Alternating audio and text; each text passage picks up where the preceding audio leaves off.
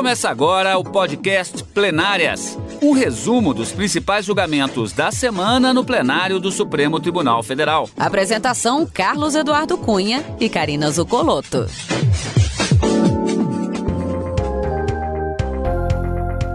Hoje, como destaque, principais momentos da sessão do dia 12 de agosto de 2021. Karina, tivemos uma única sessão no dia 12 por conta do feriado do dia 11, quarta-feira, um feriado bastante especial no que se refere ao Poder Judiciário, já que se trata do dia do advogado. Nesta semana também, nós também comemoramos uma data muito especial para todos nós da TV Justiça, que são os 19 anos de criação desta emissora que leva, entre tantas outras coisas, as sessões plenárias ao vivo para o telespectador amigo da TV Justiça. Teremos a cobertura completa a respeito desses dois é, momentos desta semana, dia do advogado e aniversário da TV Justiça. Com relação à sessão plenária por videoconferência, embora tenha sido uma única sessão, a continuação de um julgamento importante no plenário do STF. É isso mesmo, Cadu. Parabéns à TV Justiça e a toda a equipe que faz com que essas decisões do Supremo Tribunal Federal e de outras é, de outros órgãos do Poder Judiciário chegue também à casa deles com a informação sobre os seus direitos e também deveres, não só previstos na Constituição, mas em todo o ordenamento jurídico brasileiro. Na quinta-feira, os ministros retomaram o julgamento de um recurso em que se discute se é possível ou não a penhora de um único bem imóvel dado pelo fiador em garantia a um contrato de locação comercial.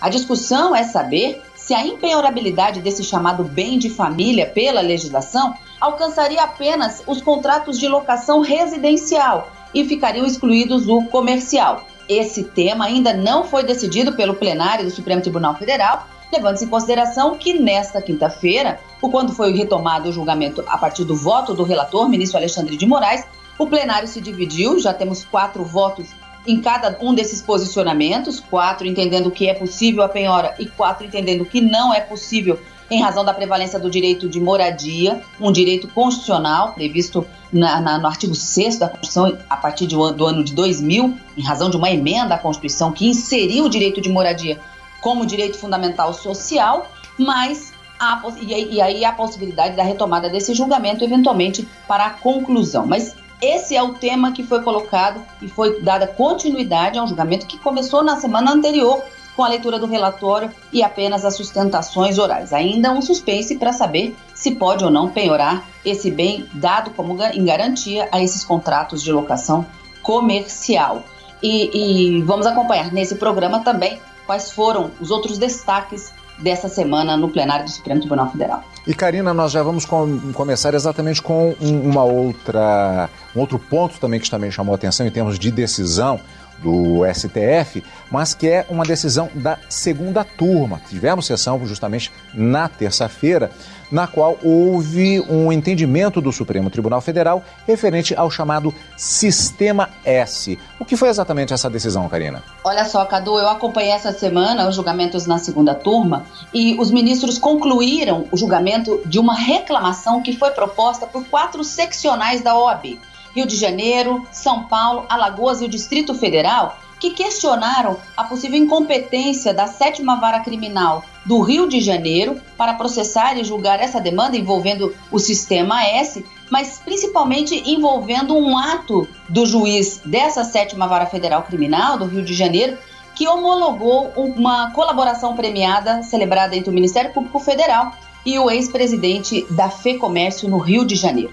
O argumento principal dos autores é que, a partir dessa colaboração premiada, surgiram alguns nomes de autoridades que deveriam ser julgadas pelo Supremo Tribunal Federal e, portanto, alegavam a incompetência da sétima vara federal do Rio para processar e julgar essas autoridades e buscavam, portanto, a declaração de incompetência. E a partir dessas informações obtidas ainda, o juiz da sétima vara determinou a expedição de mandados de busca e apreensão não só em empresas, como também em escritórios e residências de advogados, ferindo a prerrogativa de inviolabilidade prevista lá no Estatuto da OAB. O ministro Gilmar Mendes já havia proferido seu voto em abril deste ano, entendendo pela declaração de incompetência da sétima vara federal criminal do estado do Rio de Janeiro, porque, em razão de eh, situação envolvendo o sistema S, a competência deveria ser da Justiça Estadual e não da Justiça Federal.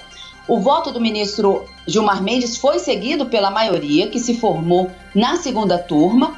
É, é, os ministros, o ministro Edson Fachin abriu a divergência, entendendo que a ação não poderia ter sido proposta, e isso foi entendido também por unanimidade. Até o ministro Gilmar Mendes entendia que a reclamação não era possível chegar ao Supremo, não poderia ser julgada. Mas a maioria que se formou, acompanhando o relator, ministro Gilmar Mendes, decidiu é, deferir de ofício um habeas corpus para declarar a incompetência da Sétima Vara Federal Criminal do Rio de Janeiro para processar e julgar a demanda, determinando a remessa de todo o processo para a Justiça Estadual e ainda determinar a devolução de bens e valores que haviam sido apreendidos e estavam bloqueados em razão dessas decisões. Como eu disse, o ministro Edson Fachin foi o único a divergir do relator em relação a, a, ao cabimento dessa ação, da reclamação, por motivo diferente, o ministro Edson Fachin entendeu que as seccionais da OAB, São Paulo, Alagoas, Rio de Janeiro e Distrito Federal, elas não tinham legitimidade para propor essa ação de natureza constitucional no Supremo. O ministro, a, a maioria que se formou e acompanhando o ministro relator, também entendia que não era cabível, mas por outro fundamento. E o ministro Edson Fachin entendia também que não era o caso de concessão de habeas corpus de ofício. No final das contas, a maioria acabou decidindo que o processo deve sair da Justiça Federal e ir para a Justiça é, Estadual e todos os bens que haviam sido buscados e apreendidos e bloqueados devem ser liberados, cada um. Lembrando apenas que o Sistema S, que é formado exatamente pelo SESC, SESI e SENAC, é, que foi objeto justamente é, deste processo na segunda turma do Supremo Tribunal Federal. E o plenário presencial do STF, ainda com sessões por videoconferência, retomou na sessão desta quinta-feira, dia 12, o julgamento do recurso extraordinário sobre a constitucionalidade da penhora de bem de fiador em contrato de locação comercial. Antes de rever o julgamento, vamos saber um pouco mais sobre o assunto na reportagem de Evne Araújo. O julgamento vai ser retomado com o voto do relator ministro Alexandre de Moraes. Já se manifestaram no processo os advogados do credor e do devedor e a Procuradoria-Geral da República. A PGR se posicionou pela procedência do recurso extraordinário. O recurso é contra a decisão do Tribunal de Justiça de São Paulo, que manteve a penhora de um imóvel residencial, único bem de família do fiador, para quitação do aluguel de imóvel comercial. Segundo o TJ, a legislação não faz distinção entre as duas locações para fins de penhora de bens. Além disso, o Superior Tribunal de Justiça já teria pacificado o tema.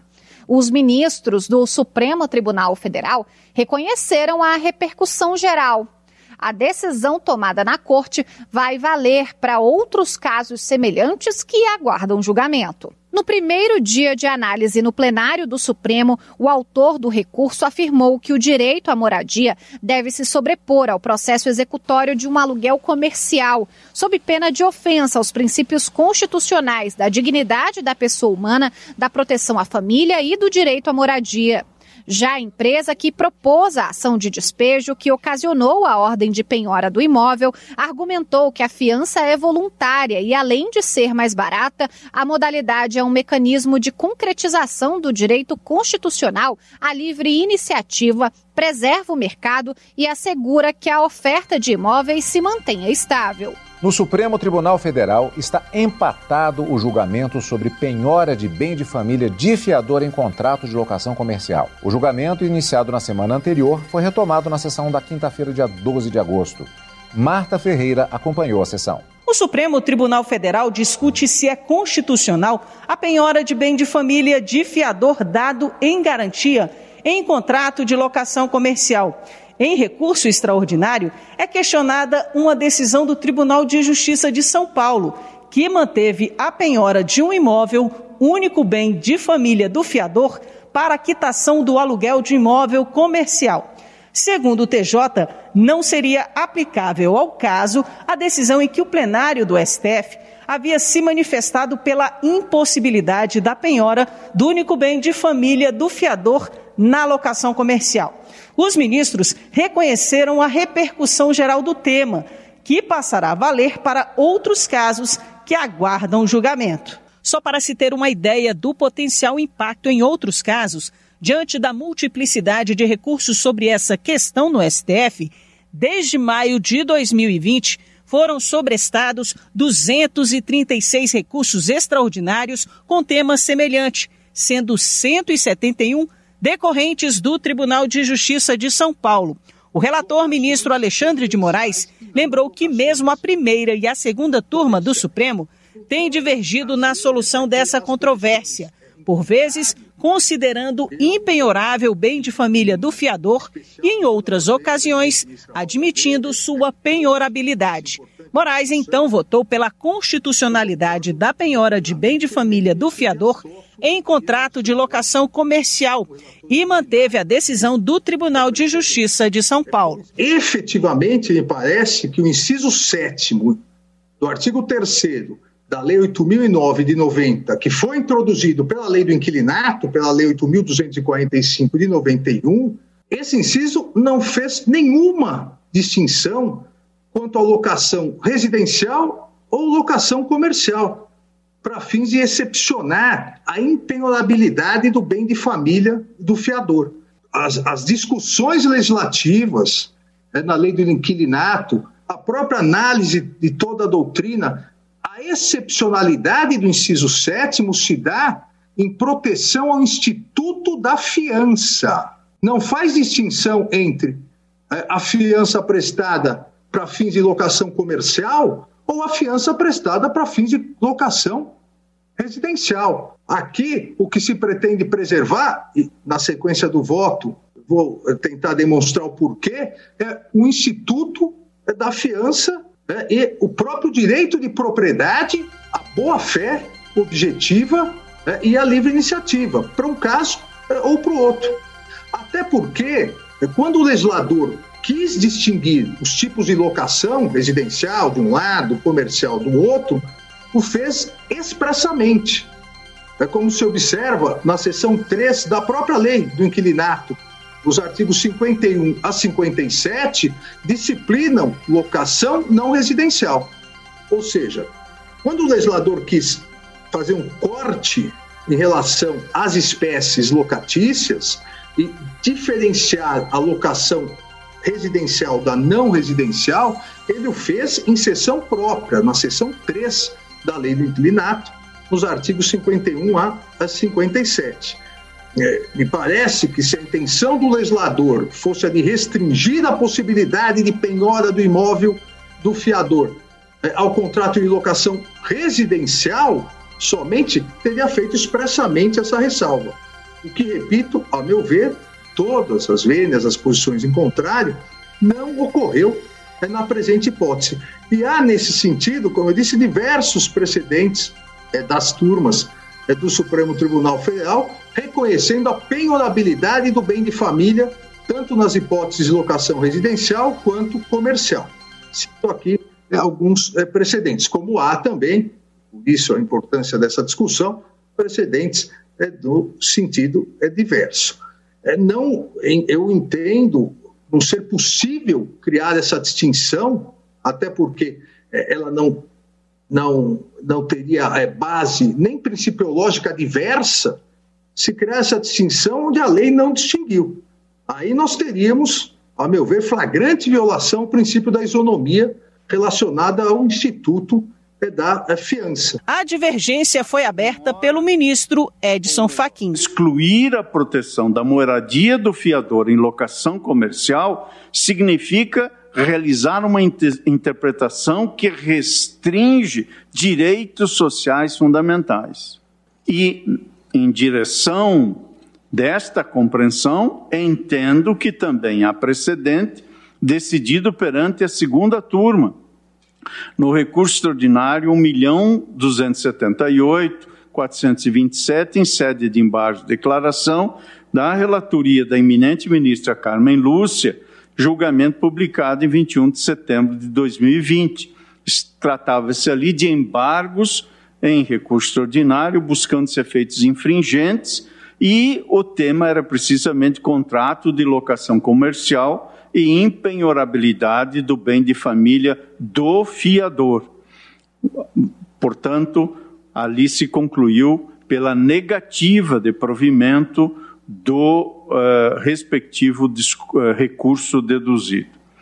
Portanto, este plenário, neste momento, está diante de julgamentos de ambas as turmas dessa Suprema Corte, no, no, no qual, nos quais se eh, postou o entendimento de que, se no caso de contrato de locação residencial é possível contrapor o direito à moradia de fiadores ao igualmente relevante direito à moradia de, dos locatários, o mesmo não se verifica na hipótese de fiança em contrato de locação de imóvel comercial. Nesta medida, tenho por é, merecedor de menção e destaque o judicioso parecer que a Procuradoria-Geral da República trouxe nestes autos.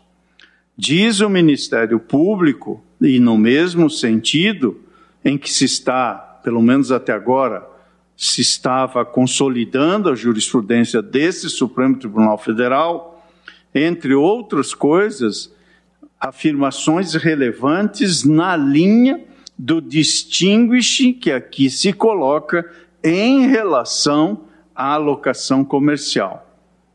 Assenta a douta Procuradoria-Geral da República que o direito à moradia em seu aspecto negativo obsta que a pessoa seja indevidamente privada de uma moradia digna em razão de ato estatal de outros particulares e, pelo aspecto positivo, obriga o Estado a assegurar, por meio de adoção de medidas adequadas, a proteção de um patrimônio mínimo. Proteção de um patrimônio mínimo. A delimitação da restrição ao direito à moradia implica em verificar a existência de uma finalidade lícita e proporcional, em um juízo de adequação, necessidade e proporcionalidade em sentido estrito. A penhora, ou melhor, a possibilidade de penhora do único imóvel residencial familiar. Portanto, não há dúvida que é bem de família.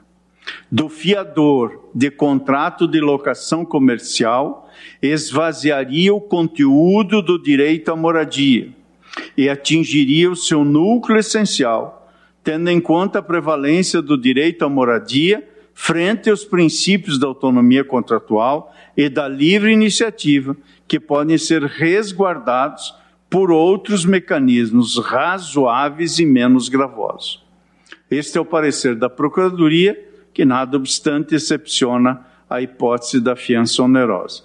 Por isso, senhor presidente e eminentes pares, peço vênia os votos que me antecederam eu estou votando no sentido de dar provimento ao recurso extraordinário para declarar a empenhorabilidade do bem de família do fiador de contrato de locação não residencial. Propõe a tese segundo a qual é impenhorável o bem de família do fiador de contrato de locação não residencial. É como voto, senhor presidente. O julgamento foi suspenso depois do voto do ministro Ricardo Lewandowski. O placar, até o momento, está empatado. Faltam votar os ministros Gilmar Mendes e Luiz Fux. Karina, lembrando que nós temos uma situação específica aqui que, na medida que o plenário está dividido entre estes dois posicionamentos, do ministro relator e do ministro Edson Fachin, que abriu a divergência, faltam dois votos a serem apresentados.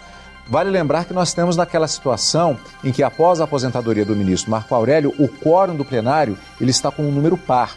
Dependendo dos votos que tenhamos dos ministros Luiz Fux, presidente da Corte, e do ministro decano Gilmar Mendes, nós poderemos ter a configuração de um empate e aí, dependendo da situação, até se esperar a posse de um novo ministro para que haja um desempate. Mas não sabemos o que vai acontecer ainda, vamos continuar acompanhando. O que importa aqui é que é, nós temos um, um debate a respeito de um conflito de dois direitos fundamentais, como eu disse, em debate no plenário do STF. É, exatamente, Cadu. Aqui está envolvido a, uma, o direito de igualdade previsto na legislação e o direito de, envolvendo o direito de propriedade, que é garantido constitucionalmente, e o direito à moradia, que foi alçado a um direito social constitucional, como eu disse anteriormente, a, a status de Constituição pela emenda constitucional número 26 no ano de 2000. Mas antes de começar a falar um pouquinho sobre esse assunto e, e tentar ponderar aqui quais são os pontos prós e contras a, é, em que o relator entende que pode sim ser penhorado em detrimento, mesmo havendo essa proteção do direito à moradia, e a divergência aberta pelo ministro Edson Fachin no sentido de que não pode ser penhorado. Primeiro ponto que eu gostaria de esclarecer é sobre a penhora. A penhora é uma, é uma possibilidade que se tem dentro do processo de execução de buscar os bens do devedor para garantir o pagamento de uma dívida. E aqui, nesse recurso extraordinário, o que se busca é penhorar e buscar o imóvel do fiador, o único bem de família, e que, portanto, a princípio seria impenhorável, não fosse a lei de 1990, alterada em 91 pela lei do inquilinato, possibilitar a penhora deste imóvel quando ele dado de forma espontânea, livre pelo fiador, para garantir um contrato de locação. Então veja, de um lado, existe o direito à proteção da moradia, por emenda à Constituição do ano de 2000, e antes dela, uma legislação de 91 que excepciona a, a, a, a impenhorabilidade do bem de família nesse caso de fiança, para proteger a fiança quando o fiador o dá, dá esse imóvel para garantia do contrato de locação. Então ele, o, o fiador, ele deu este imóvel para garantir o pagamento dos aluguéis num contrato de locação comercial, caso esses aluguéis não viessem a ser pagos. E foi exatamente o que aconteceu neste processo e a discussão está no Supremo. Qual direito deve prevalecer? Então, o ministro, vou começar de trás para frente, que do ministro Edson Fachin abriu a divergência, foi seguido pela ministra Rosa Weber, os dois já tinham posicionamento na turma nesse sentido. Ministra Carmen acompanhou, o ministro Ricardo Lewandowski também. Os quatro votos vieram no sentido de que é, o direito de a moradia deve prevalecer sobre a autonomia contratual, autonomia da vontade ao estabelecer um contrato e também sobre a livre iniciativa. Então, aqui, na ponderação de valores constitucionais, já que a livre iniciativa também é um fundamento da Constituição, nessa ponderação deve prevalecer o direito à moradia. A ministra Rosa Weber, ao votar, ela disse, inclusive, que o limite à proteção do bem de família foi uma conquista da população e que é, é, permitir que este bem de família fosse penhorado seria um retrocesso civilizatório e que a proteção deste patrimônio mínimo, deste mínimo existencial, faz parte, inclusive, da proteção da dignidade da pessoa humana, devendo, portanto, prevalecer o direito à moradia. Esse é o posicionamento da divergência, em que nós temos já quatro votos proferidos. Ministro relator Alexandre de Moraes entendeu que de forma alguma haveria uma violação ao direito à moradia, já que o fiador ao livremente dispor deste único imóvel, ele sabe que a legislação permite a penhora deste imóvel quando dado para garantir a, a, a fiança, dado em fiança para garantir o contrato de locação. E ele sabe que se ele der esse imóvel, ele pode vir a perder numa eventual ação de execução, em razão da penhora.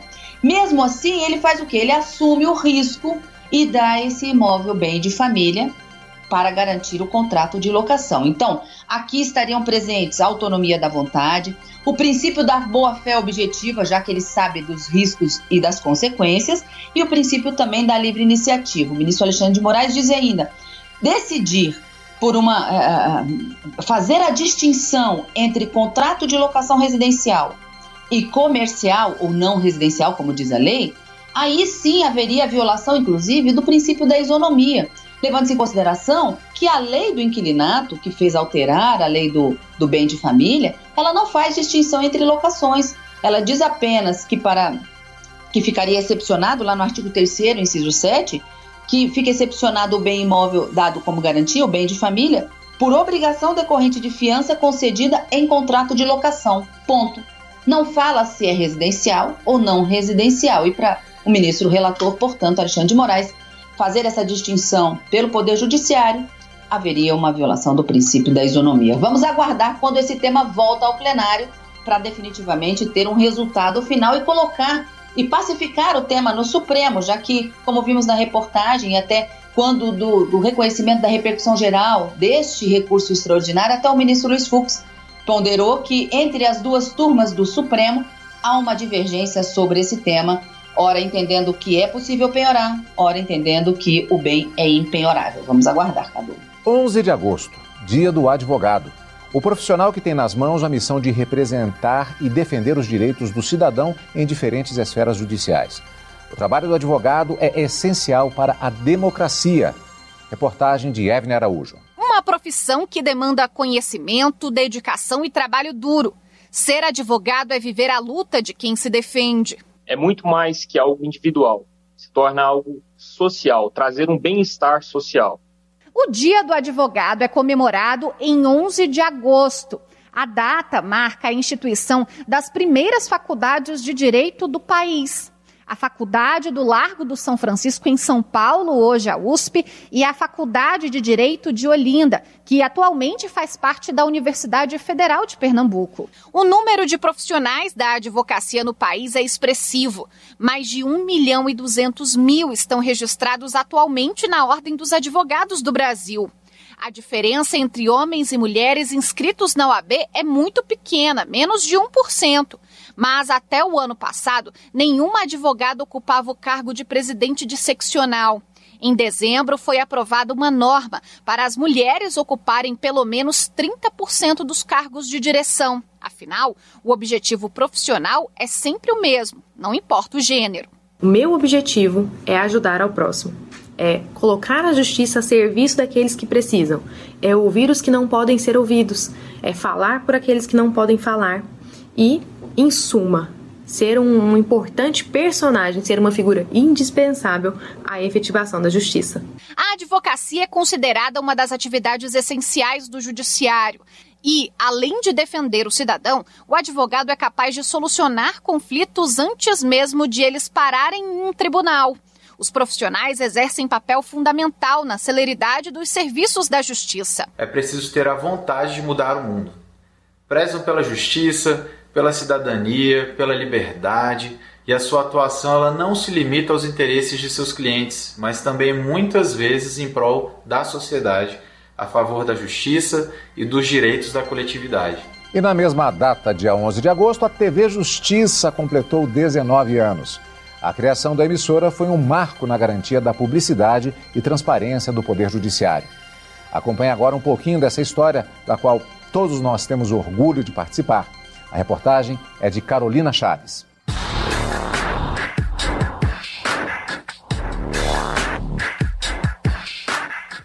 Foi muito gratificante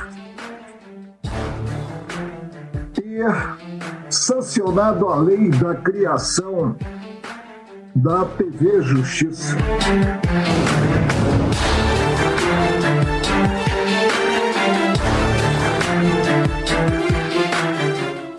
Agosto de 2002, a TV Justiça começa a funcionar levando conteúdo e informação sobre o judiciário para todo o país, com a supervisão da Secretaria de Comunicação do STF.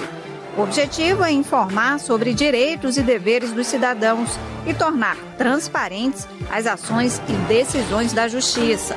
Uma missão que, desde o início, exige muito trabalho e dedicação.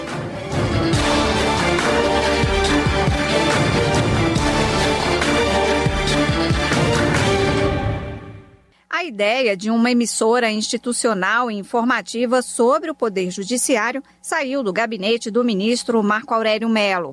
Ele era presidente do STF no biênio 2001-2003 e assumiu também a presidência da República por cinco vezes, substituindo Fernando Henrique Cardoso.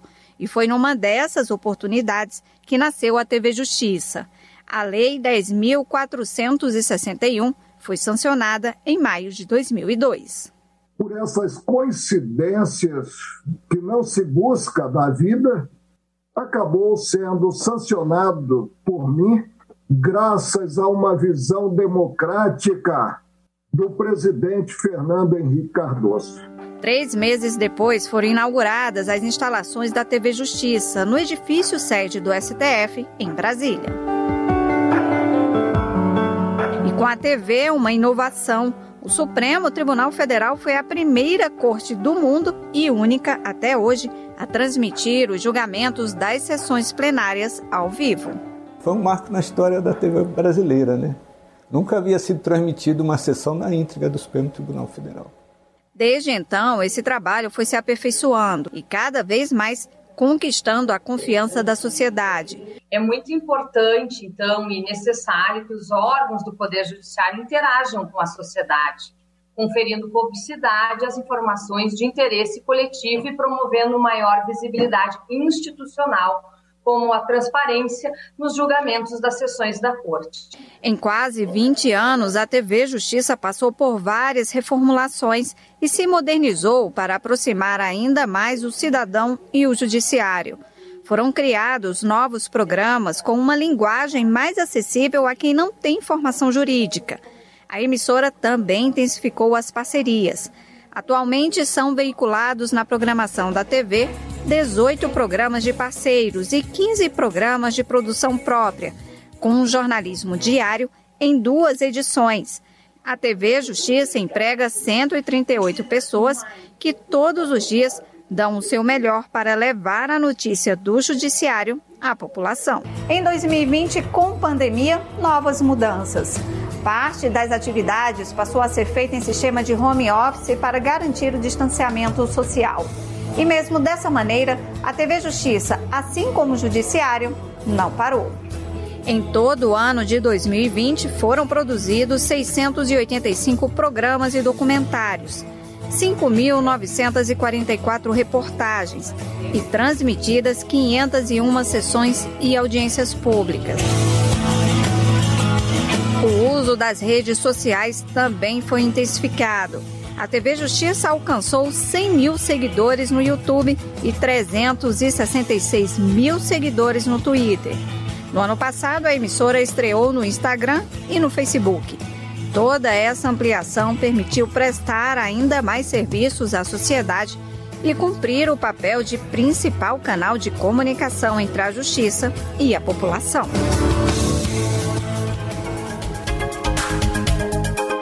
E vamos para os 20 anos, possivelmente, quem sabe até no ano que vem, sem pandemia.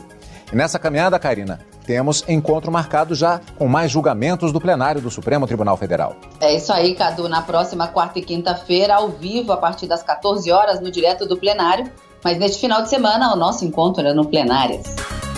Você acompanha o Plenárias aqui na Rádio Justiça e também pelo YouTube. Obrigado, como sempre, pela sua companhia. Você acompanhou o podcast Plenárias, um resumo dos principais julgamentos da semana no plenário do Supremo Tribunal Federal. Apresentação: Carlos Eduardo Cunha e Karina Zucolotto.